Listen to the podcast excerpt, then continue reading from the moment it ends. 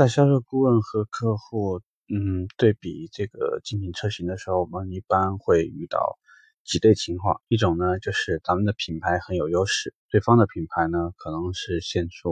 劣势，比如说它销量不好，品牌知名度不够高。第二类呢，就是旗鼓相当，大众对福特，福特对于这个通用产品，就有很多呢感觉差不多。第三类呢，就是自己这边所属的品牌并非强势品牌，那对方这个产品呢却是比较强势的，那我们怎么应对？呃，这个话题的时候呢，我们先用那个强势对弱势来聊。啊，现在有一种这样的情况，客户呢购买一台这个大概是四五万的车，那比如说他现在呢看中了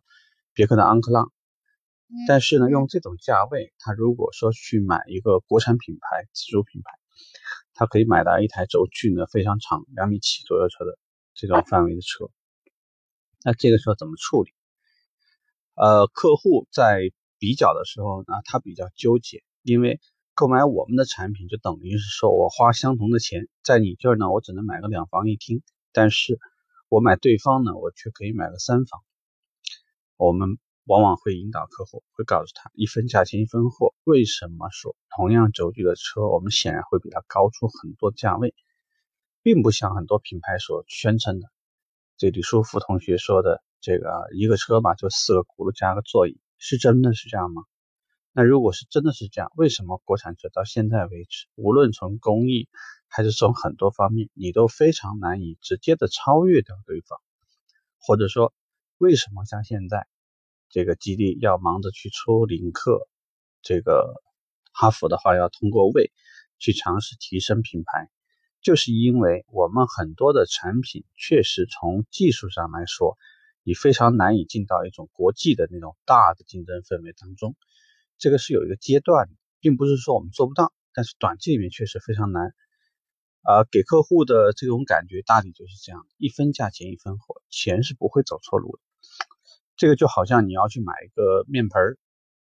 是吧？科勒的和可能你买个美标啊、箭牌，它就是有价差的。如果和你去买一个这个其他的二三流品牌，那差距更大。那我们要这么说的话，都是泥巴捏起来的，那怎么就差那么大？那可能从模具啊，从这种很小的一些细节、工艺各方面的话，都会体现出来。它在后续的整个体验当中就是不一样的，呃，尤其我们可以按照客户所处的行业，你会发现几乎所有的行业其实都有类似的情况。比如两个楼盘就是隔着一条街，我这家楼盘可能是万科，可能是绿地，那我这房子卖的均价就比它高。对面那个呢，可能在本地它是一家大企业。他在相同的这个购买预算的时候，他确实他的面积就能买的更大，但是又怎样呢？再加上说物业，你也是一个无法比拟的东西，好像看上去表面你看不出来，保安师傅穿的好坏，这个就真的会影响到你一个平米到底是两块五还是一块六吗？但是这个就是有差距的。用等等的这些东西呢，就是想告诉客户，购买我们这样的品牌。因为它所蕴含的可能是百年的历史，可能是强大的研发团队，可能是非常非常多里程数的这种路面测试得来的一种非常稳妥、安全的，呃一些这种呃给到客户的这种非常成熟的技术。所以不管从装配，从我们的供应商，从我们的品质管控，从我们任何一个管理的细节，都能够给客户一个非常好的体验。所以在这种状况下面，想告诉客户的就是，确实是你确实是可以用一个买，在我这买两房的价格东西，你买到了一个三房，但是你会发现，确实体验永远就是不一样。开起来这个整个车身的感觉，我们的静音的状态，我们的手感，我们所用的材质，平时对于环保的要求，对于整个车辆驾控方面的要求，它的等级。加速时的体验，这辆车呢，售后维修保养，给到客户能够带来更好的体验，这些都不一样。所以在这样的情况里面，客户呢，其实如果说他本身抱着一个贪小便宜，或者我预算实际就是有限的，我跟你聊这个东西，我也知道它好，但是我确实买不起。这是一类客户。那另外一类呢，他确实也在犹豫，因为购买好的品牌代表他处在哪个阶级。这个话其实说的不大。比如说，就好像你买一块三千块的表，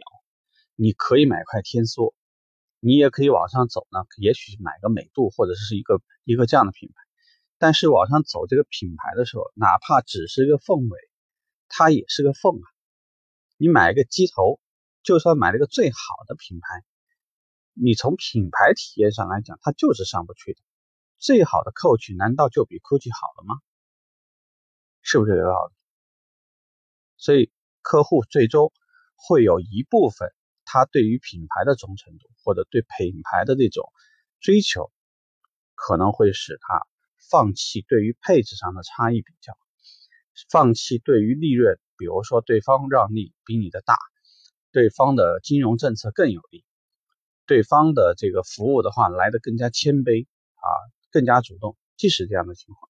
依然会有一些客户还是毅然决然会去选择好的品牌。这个呢，就是我们对于好品牌对决一般品牌的时候呢，所应该做的一些这个举措或者说引导的一个思路。希望对你是有帮助的。OK，这个话题我们就聊着吧，拜拜。